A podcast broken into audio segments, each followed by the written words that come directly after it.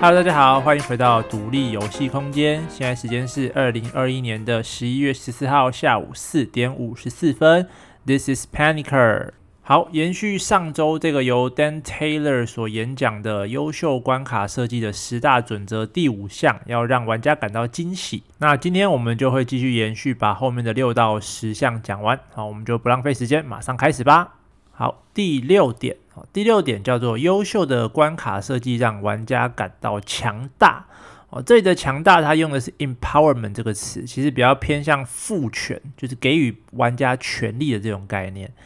那大家可能有听过一句话叫做 “Go big or go home”，或者是说中文这个要么不做，要么做到最好。那这句话你们可能通常会在一些比较心灵励志的这种书籍、心灵鸡汤里面会看到。不过呢，在游戏设计的这一块，它其实代表的是另外一个意思，就是游戏设计师不应该让玩家去做一些很日常、很平凡的任务。不过这也不代表说哦，平凡日常的东西就不能拿来当做游戏，譬如说。像动物森友会啊，或者是 Overcook 这些，哦，就是煮饭嘛。煮饭这其实是一个很日常的东西，可是呢，它其实一点都不平凡，一点都不无趣。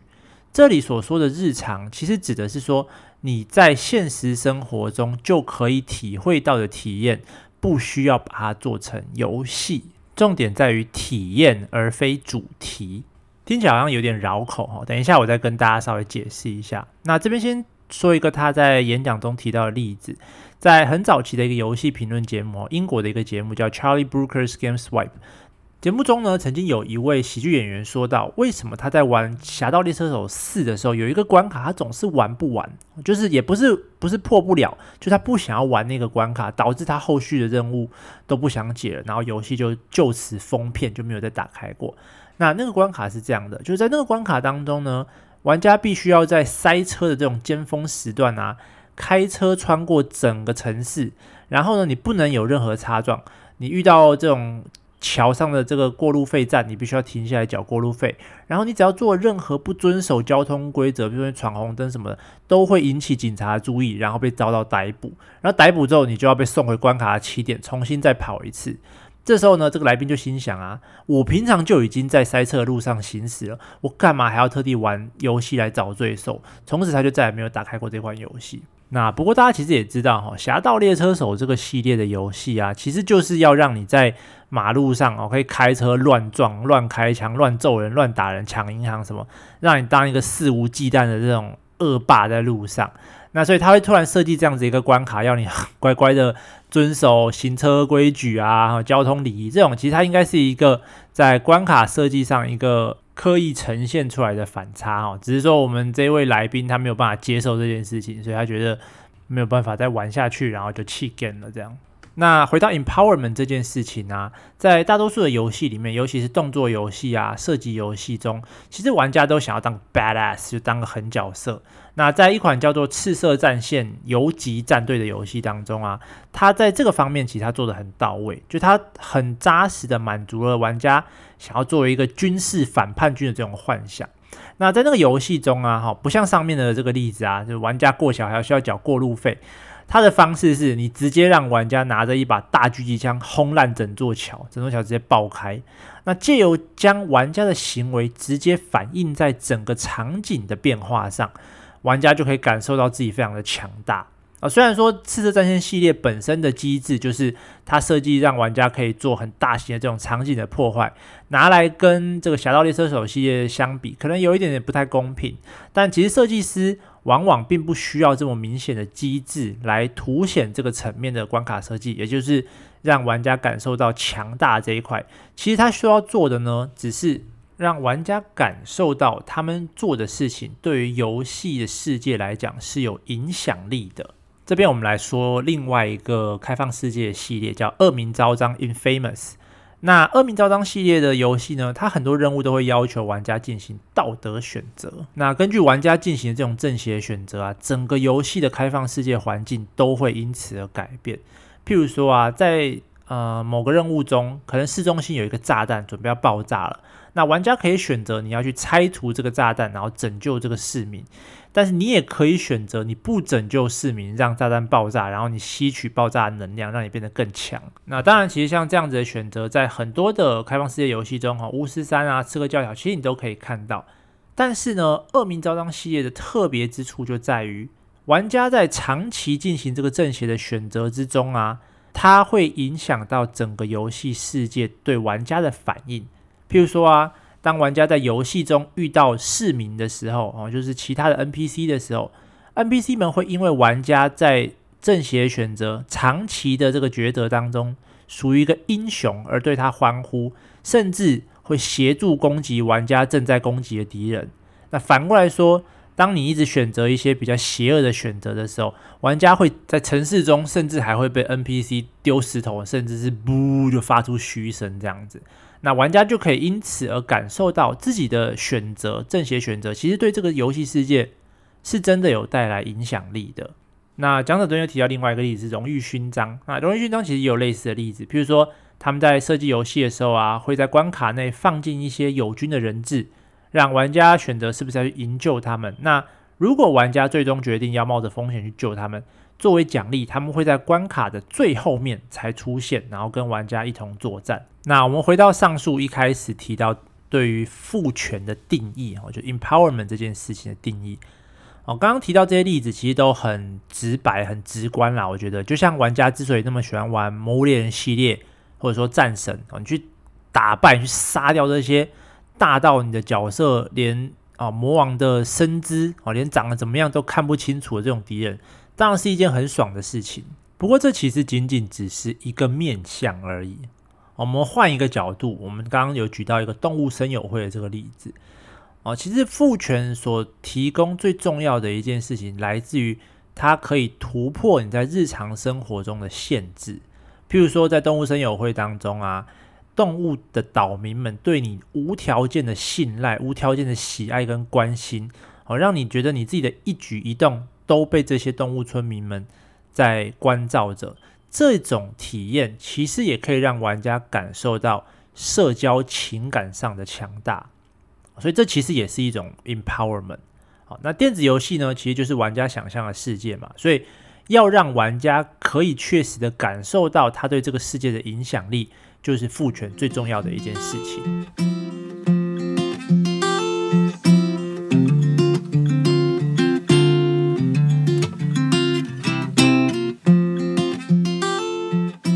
好，接下来我们来聊聊第七点，优秀的关卡设计应该同时具备简单、合适与困难。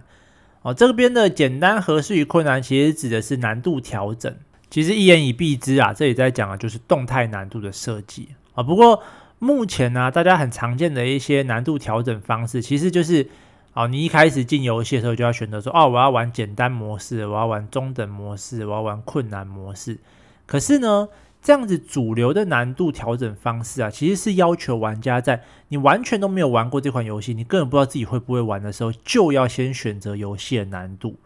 哦，这样子的体验其实非常的不人性。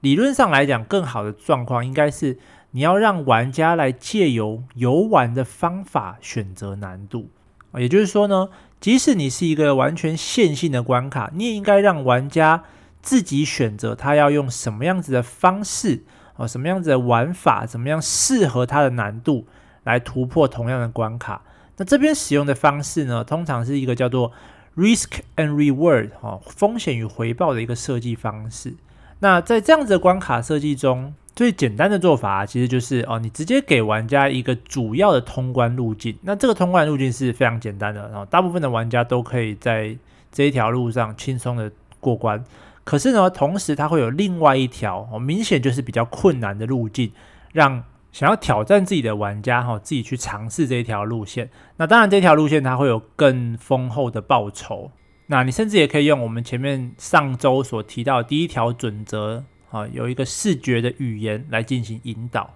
有一个赛车游戏的系列啊，叫做横冲直撞哈，Burnout 系列。那在这个系列的游戏中呢，它在跑道的路径上啊，通常都会有一些比较窄的捷径哦，让你如果是愿意冒风险缩短秒数或者是捡一些加速道具的玩家，可以直接进行挑战。那每一个捷径的门口，它都会有一个非常非常明显的黄色路障，来用视觉提醒玩家说，如果你觉得你有自信的话，你就可以往这边冲。那所以玩家不需要在一开始就去设定他要用什么样难度来玩游戏，因为在游戏中，他随时都可以依照自己的意愿选择路径，也就是在选择游戏的难易度。那其实这样子动态难度的设计啊，除了刚刚提到赛车游戏哈，我们平常在玩很多动作游戏啊、角色扮演类型的游戏，其实都会遇到像这样子的一些设计，只是我们以前可能没有特别去注意。譬如说在 RPG 游戏啊里面会有一些不是主线的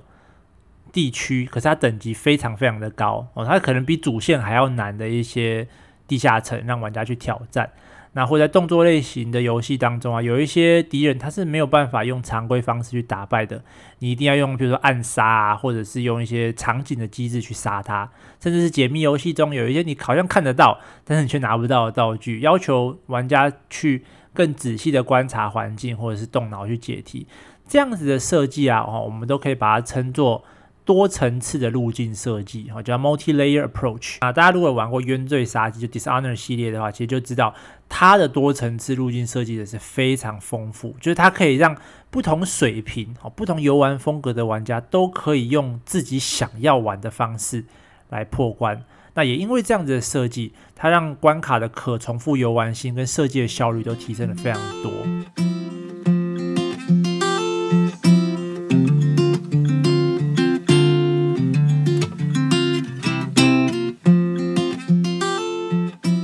好，那既然提到这个关卡的可重复游玩性跟设计的效率呢，我们马上就来到我们的第八点：优秀的关卡设计是有效率的。那我们在前面啊，也就是上一周的时候，其实就有提到啊，这一次的演讲这个题目，这个优秀关卡设计的十大准则，其实就是取自于 Dieter Rams 啊，这个德国工业设计之父的设计理念。那其他的理念其实就比较偏向一个极简主义的一个设计方式。那所以他会认为哈，关卡的设计效率是非常重要的一件事情，而尤其是在电子游戏开发的部分啊，其实更是一个处处受限的一个开发环境。因为其实电子游戏啊，不论是在技术层面的硬体哦，它的机体的容量啊、计算能力，或者是比较偏向现实层面，在专案的规模、时程管理团队，其实都是非常受到限制的。那一名好的设计师，他的职责其实就在于要好好的运用这些资源，甚至说，他不只是要最大化，然后不浪费的使用这些资源，他更应该要重复而且快速的、聪明的去使用这些资源。那其实毕竟这个演讲已经是在二零一三年的演讲了，现在大家如果有在玩独立游戏，对于这样子的设计方式应该都不太陌生啦。啊，因为其实 roguelike 就是一个非常重复使用这些资源的一个设计方式。那也有很多游戏，它可能是有多轮的要素、多结局的要素，其实都是类似的这样子设计方法哈。不过这边可以额外讲一个东西哈，叫做模组化设计。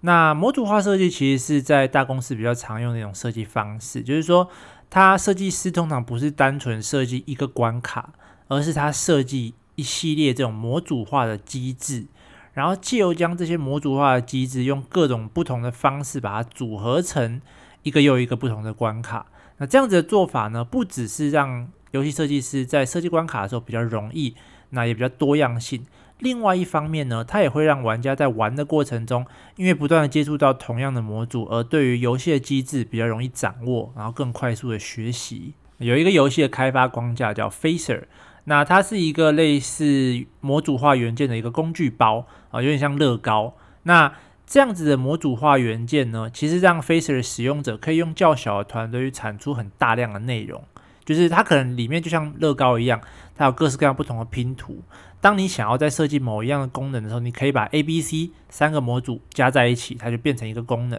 那你可能想要设计下一个功能的时候，你用 B、C、D 组合在一起，它就可以变成下一个不同的机制。那当你想要增加游戏的新鲜感，你只需要在这些基底模组上添加一些新的。不论是数值啊，或者是功能上面的修改器，让它有一种扩充的这种感觉就可以了。那除了模组化设计以外呢，哦，其实还有很多不同的方式可以让设计师啊，或者是让游戏开发团队可以更方便的去使用、重复使用这些资源。那这边我们就要再提到另外一个哦设计方式，叫做双向玩法哈，Bidirectional Gameplay。那它是一个关卡设计的方式哈，在大多数游戏里面啊，其实呃很多时候团队美术花费大量时间去制作这些场景跟环境，你都是玩一次通过。哦，你可能就再也不会看到它了。那其实这样子在使用上是有一点点浪费啦。如果你可以重复使用这些场景，当然对于团队来讲是一个很节省资源的方式。那当然最简单的做法就是让玩家来回往返这些场景。可是如果你这么做，那一定觉得很无聊嘛。就像你在开放世界地图，你不断的在一个点重复来回跑，对玩家来讲是一件很无趣的事情。所以呢，哈，在设计师要设计所谓的双向玩法的时候啊，重点其实在于后面这两个字，也就是玩法。哦，当玩家第一次通过这个场景时候的玩法，跟第二次回到这个场景时的玩法，要是完全不同的。这边来举一个最后一战，哈，就是 Halo 的这个例子。在最后一战的一代当中啊，有一个叫三四三的弃队者关卡。那当玩家刚进入这个关卡的时候啊，它的玩法其实是一个探索为主的一个玩法，就你可能在找寻一些目标。然后呢，当玩家终于在那个关卡中，啊，一路。探索到了最深处，结果他释放了虫族之后，一瞬间整个场景变得非常混乱。玩家呢，开始要从一个探索型的玩法，变成一路经历激烈战斗，然后按照他原本探索进来的路径退回原点，然后逃离这个场景。那同样的哈，在最后一站的三代的这个新环上。玩家一开始呢，必须要靠双脚哦，跟一把狙击步枪一路打通整个沙漠关卡。那当玩家终于到达这个关卡顶点之后呢，你的盟军就会空投一辆坦克到你的头上，让你可以在那个关卡当中哦，用那台坦克沿路炸出一条通道，然后逃出升天，在同样一个地图上体会两种完全不一样的玩法。不过我们进一步延伸这一项设计方式，其实你可以发现。这样子的方法当然不单纯只是在关卡内可以用，其实你整个游戏都可以设计成像类似这种非线性的玩法。其实也就是我们目前最常看到开放世界的玩法，像《刺客教条》里面啊、巫师三啊，或者是很多的开放世界游戏里面，它都有很多所谓这个探索点。那其实这样子的探索点呢、它并不是一个不好的设计，而是说。他为了在有限的资源下鼓励玩家去探索整个地图，或者说延长游玩的时数，他设计成了一个非线性的一个玩法。可是呢，由于他只是为了延长时数，而没有去做额外的设计，导致他玩起来让玩家感受到非常无趣。可是同样是开放世界的游戏，《萨达传说：旷野之息》它也有很多这样子的探索点，可是呢，它并不依靠这些。所谓在地图上 UI 可以看到的探索点，让玩家去知道说要往哪边前进。更多的时候，它要求玩家去依靠直觉，或者是亲自去探索，才能够知道这些隐藏的目标要怎么样完成，或者是藏在哪里。那这样子就可以让玩家不觉得这是一个作业感很重的行为，而是觉得自己好像在真的探索这个世界，或者是在解谜的这种感觉。那撇除掉探索的乐趣，或者说这些解谜的乐趣，其实也有很多玩家做这些任务啊，或这些探索点，单纯就是为了想要得到它背后的这些奖励。那你这个奖励就必须要让人觉得满意。比如说像《刺客教条》里面的这种任务奖励，可能给你一个装备，结果这个装备又很烂，比你在路边打小怪得到的装备还烂，你就会让玩家觉得非常的不爽，好像自己被耍了一样，然后就觉得这个作业感变得更重，变得更无趣了。哦，这边举一个比较好的例子是。哦，一样是上面有提到过的一个冤罪杀机。那冤罪杀机呢，它里面有一个心脏系统。那这个心脏系统呢，就是说你在收集完这些奖励之后，这些探索点的奖励之后，你不只可以得到原本的奖励以外，你还可以听到哦该名 NPC 的内心独白。那如果你的故事剧情设定的是有趣的，玩家想要更了解这些 NPC，那这些哦内心独白这个增加叙事的部分，对于玩家来讲，就是一个非常具有吸引力的目标。那其实当然，你也可以直接把这些支线任务变成你整个游戏叙事的一部分。不过这样子就要花费很大量的人力去做这件事情就是了。那就像前面有说到的哈，其实近年来很多的独立游戏也开始做这种所谓的重复游玩的一个元素，或者说多结局的这个元素，这种的叙事手法。那在原本的这个演讲里面呢，他提到的是一个 GBA 上的游戏《原子小金刚：新的秘密》。不过我觉得这个年代可能有点久远，大家也不太认识这个游戏，所以我举一个比较近期的例子，就是《Undertale》传说之下。那其实这款游戏主打就是它的多结局系统嘛，因为你一定要玩过第一次的结局，你才会知道后面这些结局会怎么样的发展，会怎么样的影响，你才会想要更知道说，是不是除了我一开始玩的结局外，还有其他隐藏的故事藏在这个游戏当中，借此让玩家愿意主动的去多玩几轮游戏。所以呢，哦，游戏的设计跟关卡的设计必须要是有效率的哦，不论你是要使用模组化、双向化或者是非线性化等等的方式，目的都是为了要最大化你的努力，最大化你现有的这些资源，去做出一款相对更好的游戏。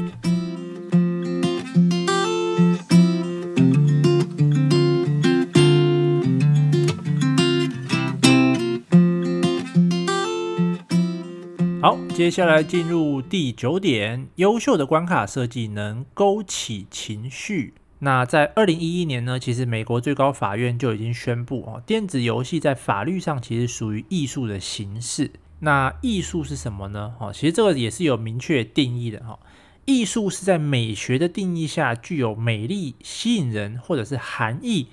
的一些特性、产品、表现形式或者是领域啊，听起来其实很绕口、很复杂哈，难以理解。不过简单来讲呢，其实就是艺术的重点就在于能够勾起人的情绪。就像我们在看图片，我们会觉得诶很漂亮，照片啊很漂亮，音乐很好听，电影很感人，或者是说哦迷片很性感之类的，其实它都是在艺术的形式上引起哦视听人的某种程度上的情绪反应。那这样子的反应呢，其实理论上在电子游戏这种互动的娱乐媒介下，它其实又显得更为的明显。那很有趣的一件事情是，建筑艺术跟关卡艺术其实是非常类似哦。毕竟我们常常说嘛，你在搭建一个关卡的场景，其实就跟你在搭建一个建筑物是同样的意思。那很多建筑学上的一些理论啊，其实都是为了影响人的情绪而被设计出来的。譬如说，哈，窗户的高度如果设计的比你的膝盖还要低啊，就是为了让你感受到你抱持着权力，或者是你可以窥视别人的这种感受。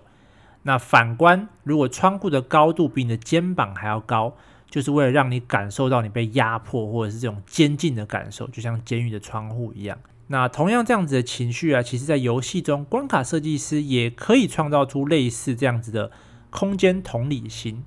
啊，譬如说，借由狭窄的角落限制玩家的视野，就可以制造一种紧张可疑的这种幽闭恐惧感。那又或者说，哦，在玩家的视野中是非常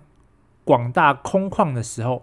玩家就会感受到一种孤独或者是史诗壮阔的感受。哦，就像《旷野之息》一开始在进入游戏时候的那种感觉，你第一次进入这个初始台地的时候，它就会让玩家踏到一个悬崖边，然后你可以鸟望整个。初始台地的样貌，你就会觉得有一种史诗壮阔，但是又很孤单的这种感觉。又或者说，哦，如果你把奖励放在大楼或者是高山的顶端，就可以让玩家感受到很有希望。那像在《蔚蓝》这款游戏啊，你最终的目的其实就是要爬到这个山的顶端，你知道你的终点就在那里。所以玩家在玩到后期的时候，就可以一直感受到有一种被激励的一种感觉。你会觉得玩这款游戏让你感受到很有希望，甚至这种情感设计它可以是连续的。譬如说，在《古墓奇兵》系列重启的这个星座第一代啊，一开始玩家其实是被困在一个洞穴里面的，就非常的狭窄，然后昏昏暗暗的，你只能拿一个火把才看得到路。可是呢，借由你在一路的逃脱升天，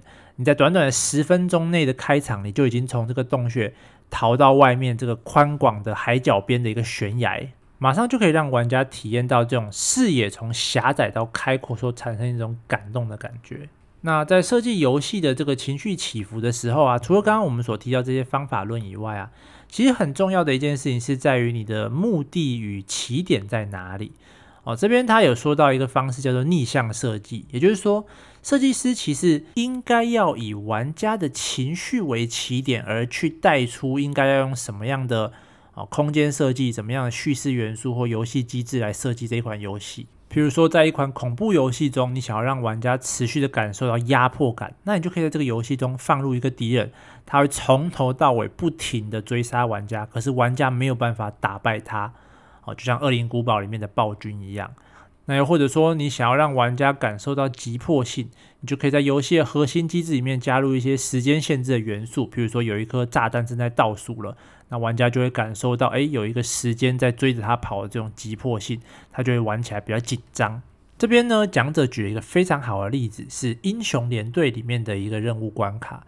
那这个关卡呢，他想要制造玩家一种绝望的体验，哦。那这个关卡的目标呢，是玩家必须要守护一座城市来对抗敌人的进攻，直到友军前来支援。那当然，如果你是一个资深游戏玩家，就觉得啊很简单啊，反正我就在那边死撑活撑，撑到援军来就好啦。可是呢，这个任务目标呢，其实就是游戏设计师一个设计非常巧妙的地方，他借由让玩家误以为他只要撑到时间到，援军就会来帮忙。但实际上呢，其实援军会不会来的这件事情，根本不是由时间来判断，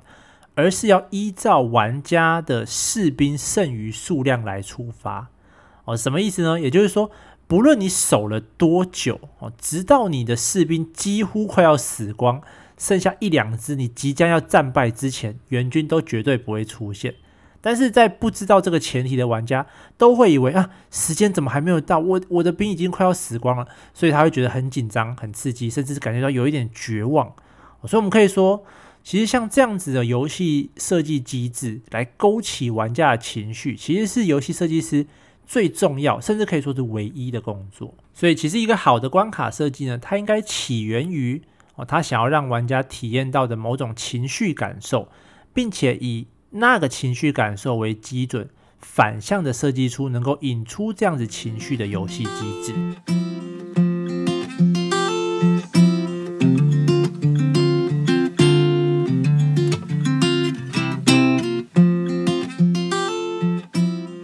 好，最后我们来到第十点，优秀的关卡设计是由游戏机制所驱动的。书本呢，可以让人去想象他平常想象不到的事情。电影呢，可以让人看到他平常看不到的事情，可是电子游戏可以让人实际去做他平常做不到的事情。所以呢，在游戏当中啊，实际去做的这件事情对玩家来讲是非常重要的。也因此，优秀的关卡设计应该是由玩家跟游戏机制之间的互动所产生，而非单向的呈现出游戏机制。你必须要让游戏机制非常自然地融入关卡之中，甚至可以夸张一点来说，游戏关卡其实只是用来传递游戏机制的一个媒介。如果我们把游戏当成绘画，就是画画的话，哦，绘画的这个物件就是我们要画这个东西，就是游戏的机制。实际画出来的成品就像是游戏的内容，比如说它的故事啊，或者是美术啊，或者是玩法。那那些实际上用来进行绘画的颜料或者是画板。就是游戏当中的关卡。那对于设计师来说，游戏关卡其实就是一个为了呈现游戏玩法所存在的一个系统。那这个系统最主要的功能就是利用游戏机制来让玩家产生良好的游戏体验。那不论是空间设计啊、美术结构啊、游戏目标、互动、战斗场景一样，都是为了展示游戏机制而存在的。那为了达成这样的目标，游戏设计师必须对于游戏的机制有非常全面的了解啊。不过，当然有时候关卡跟游戏机制其实并不是同一个人，甚至不是同时进行开发的。但是，关卡设计师还是必须要对于自己正在用的这个系统或者是设计的系统有一个大致的了解。那反过来说啊，如果关卡设计师对于现在正在设计的关卡有好的想法，他其实也应该要回过头来去跟游戏的机制工程师或者是玩法设计师进行讨论，搭建出一个。大家都对于这个游戏玩法跟机制有共识的一个关卡。那这边呢，啊，讲者提到一个之前他一起参与开发的游戏的一个范例，哈，就是《骇客入侵》的人类革命。那在这款游戏中呢，它的关卡，好，借由不同的通关路线风格，它都可以向玩家展示，哈，有可能是潜行啊，或者是战斗的机制。那关卡中也会有某一些特定的时刻，要向玩家展示新的装备机制，比如说它可以展示说，哎，用你新拿到的这个仿生手臂，可以把这个墙壁整个打穿，然后找到一个新的路径，或者说你的这个背部强化道具，可以让玩家拿起你原本举不动的一些道具。那除了像这样子单一的哈展示这些新的机制以外，游戏中有一个支线任务啊，就要求玩家要击晕目标之后，把它带回他的阳台。并且把现场布置成一个自杀的情景。那借由这个任务呢，游戏同时向玩家展示了集晕、人体运送还有物理机制。那这个范例的优秀之处就在于呢，它让重复使用游戏机这件事情充满了创意。当设计师在向玩家展示游戏机制的时候，你不能让玩家体验到每次都是相同的设计、相同的一些公式玩法。你必须要不断的找到有创意的方式来调整机制的使用方式，让玩家感觉到新鲜。那在蝙蝠侠的阿卡汉骑士里面啊，其实就有一个谜语人挑战，就里面有一个坏人叫谜语人嘛。那他会有一个挑战任务，会放在整个开放世界的各个地方。